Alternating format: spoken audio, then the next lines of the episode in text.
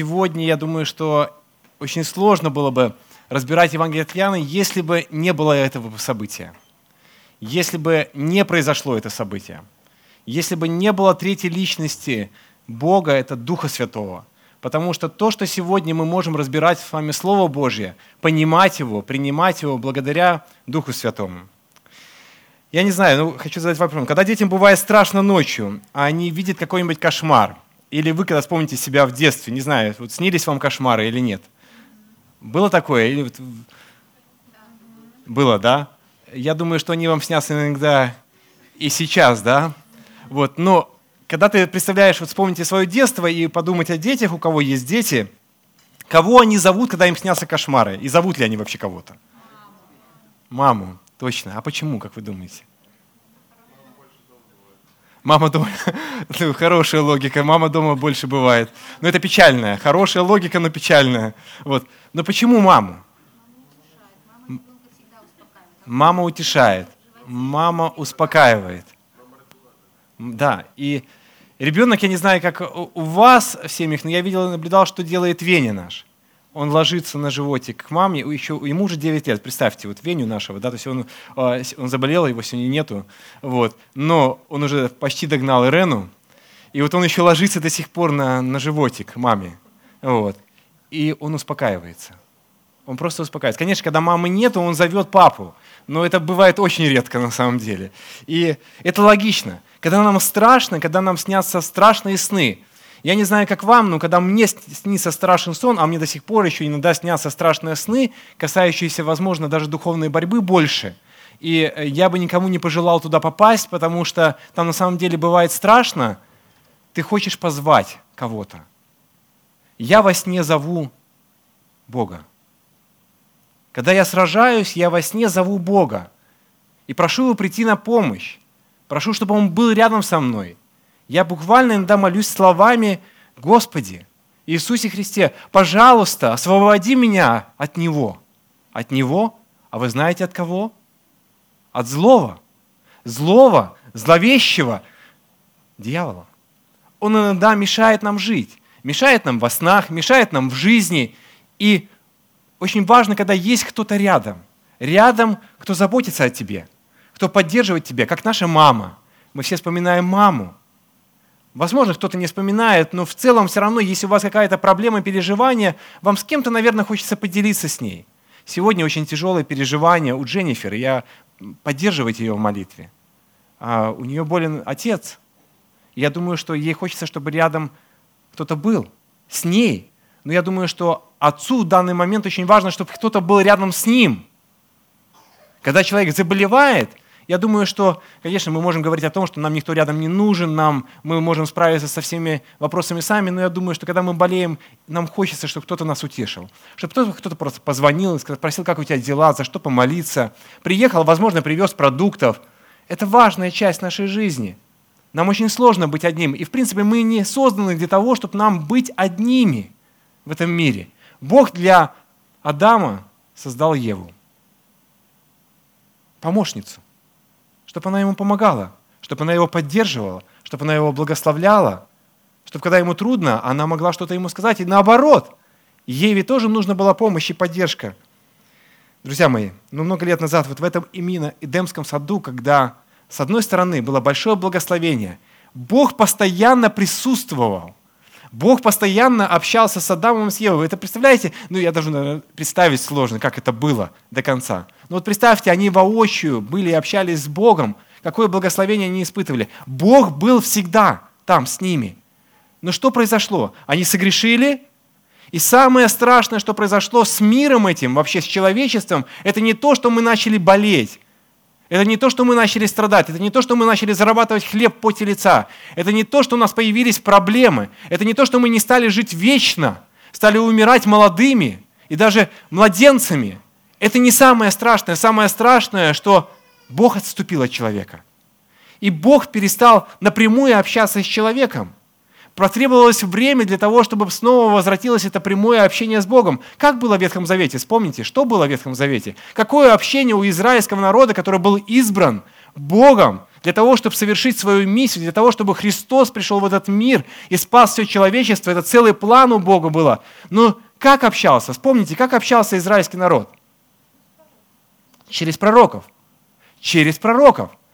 Не напрямую. Да, они приходили в синагогу, да, они молитвенно пребывали, молились к Богу, обращались, но ответы от Бога они получали через пророков – это было очевидно для всего израильского народа. Не было прямого общения. И были только некоторые элементы, когда мы видим, когда Бог напрямую приходил в израильский народ. Как это было? Вспомните, как общался Моисей с Богом? Как, как он встретил первый раз Бога? Горящий куст. Горящий куст. И то он не видел вообще Бога, но Бог предстал с ним напрямую и начал общаться. Он нужен был, Богу нужен был Моисей. И Моисей увидел Бога. Друзья мои, как потом общался Моисей с Богом? Где следующая встреча его была? На горе Синай, да? И мы видим, что ему пришлось что? У него пришлось закрывать лицо, он не мог напрямую все равно смотреть, но это было одно из самых близких общения Моисея с Богом, а потом он передавал, спускался вниз с горы и передал 10 заповедей своему народу. Вот такое общение получалось у израильского народа. Потом приходили другие пророки, и мы читаем, у нас есть целая книга малых пророков, больших пророков, как Бог говорил и общался с израильским народом. Мы знаем такого пророка, как Исаию, как Бог общался с ним. Мы знаем Елисея, мы знаем других пророков, мы знаем Амоса, мы знаем, как Бог общался через Зекиля, через своих пророков, через своих людей. Но напрямую не было очень сильного общения у израильского народа, так как это было задумано раньше – но задумка Бога в том, чтобы у нас было постоянное общение с Ним.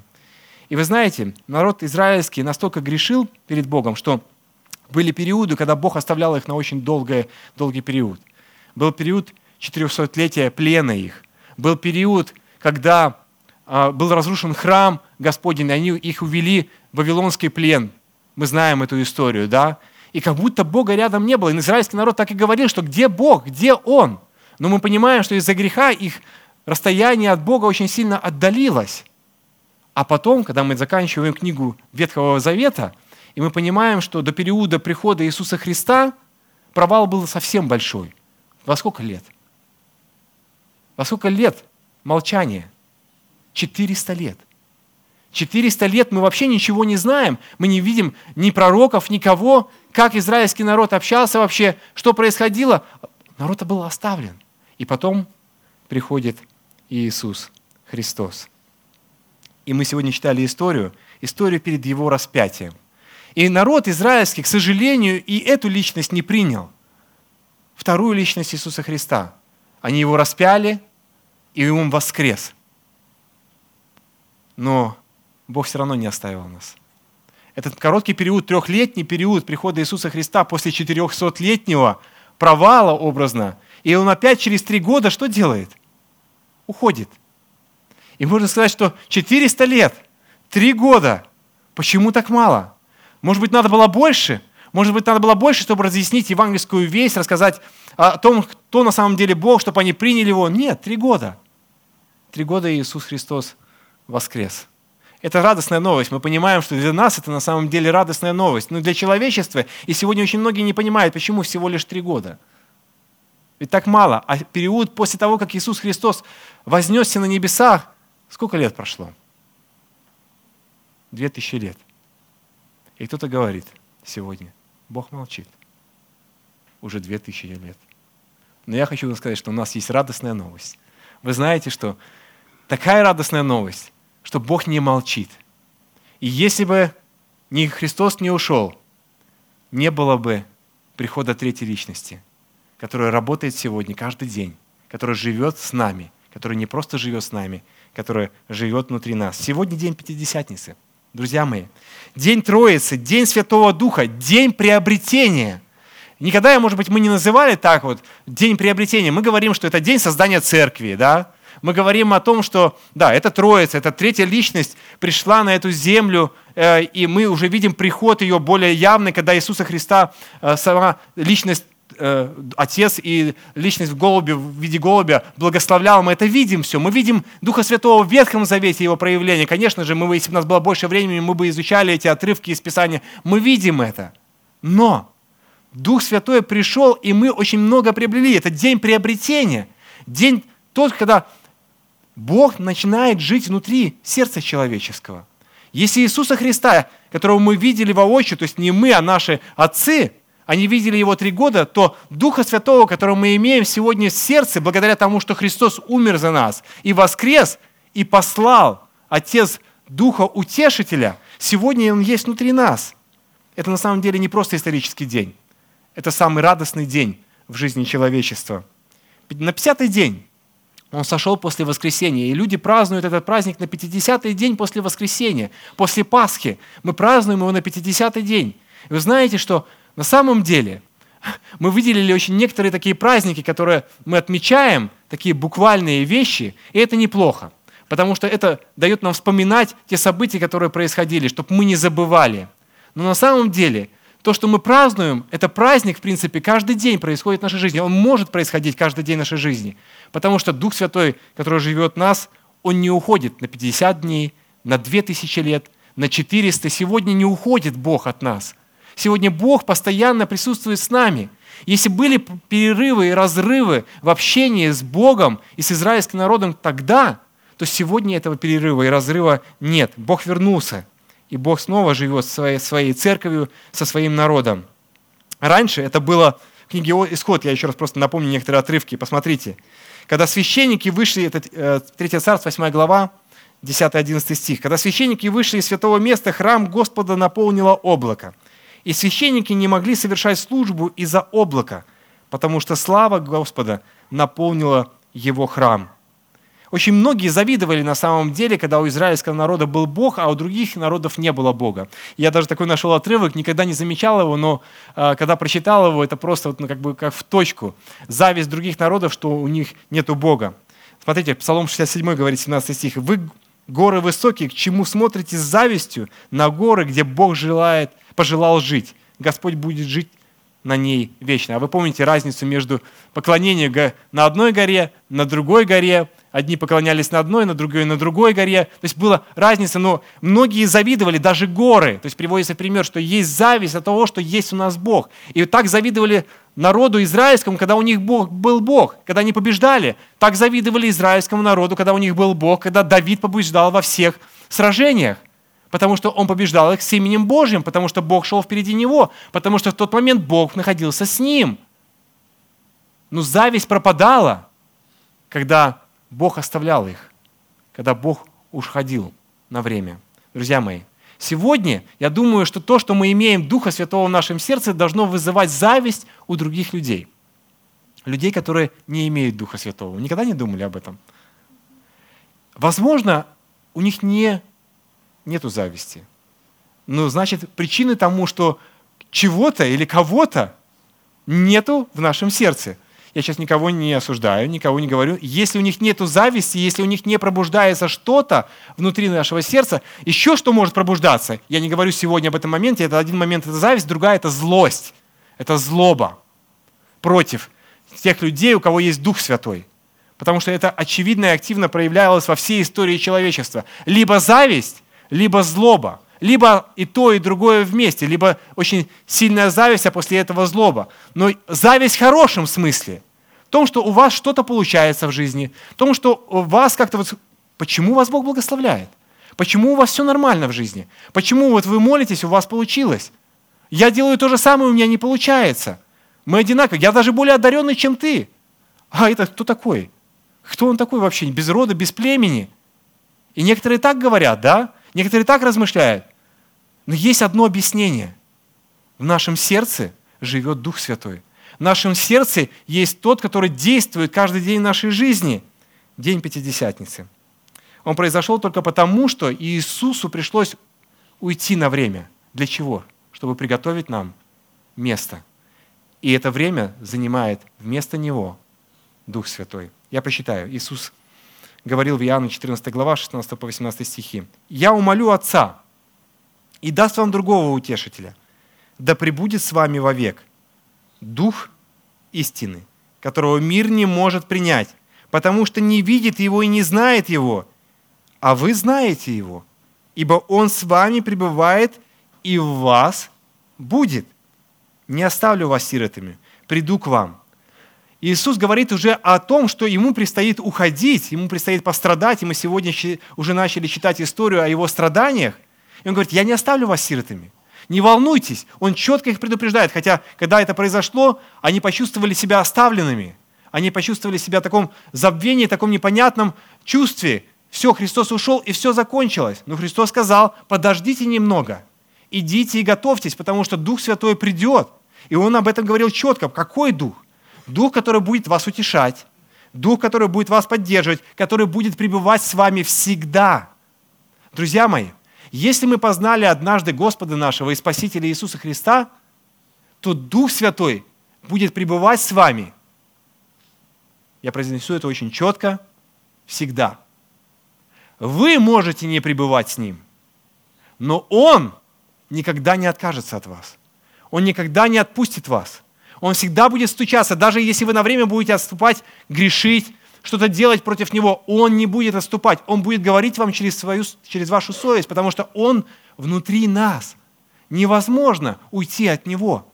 Невозможно сбежать от него. Если однажды мы познали, если однажды мы приняли Духа истины, которого не может принять другой человек, который не видит его и не знает его. Его нужно увидеть и узнать, чтобы принять. Сегодня, когда мы проповедуем Евангелие о Духе Святом, об Иисусе Христе, его нужно принять, чтобы его узнать. Его нужно принять. Потому что если мы его не примем, мы до конца его не узнаем. Мы можем знать о нем немножко, чуть больше или меньше, но его нужно принять, чтобы он пребывал с нами всегда. Посмотрите, что обещал Иисус. Он говорил, что вы примете силу, Деяния апостолов, 1 глава, 8 стих, когда сойдет на вас Дух Святой – и будете мне свидетелями в Иерусалиме и во всей Иудее, и Самарии, и даже до края земли. Кто-то спросит, как нам все-таки узнать, есть ли в нас Дух Святой? Написано, вы примете силу. Вы примете ее.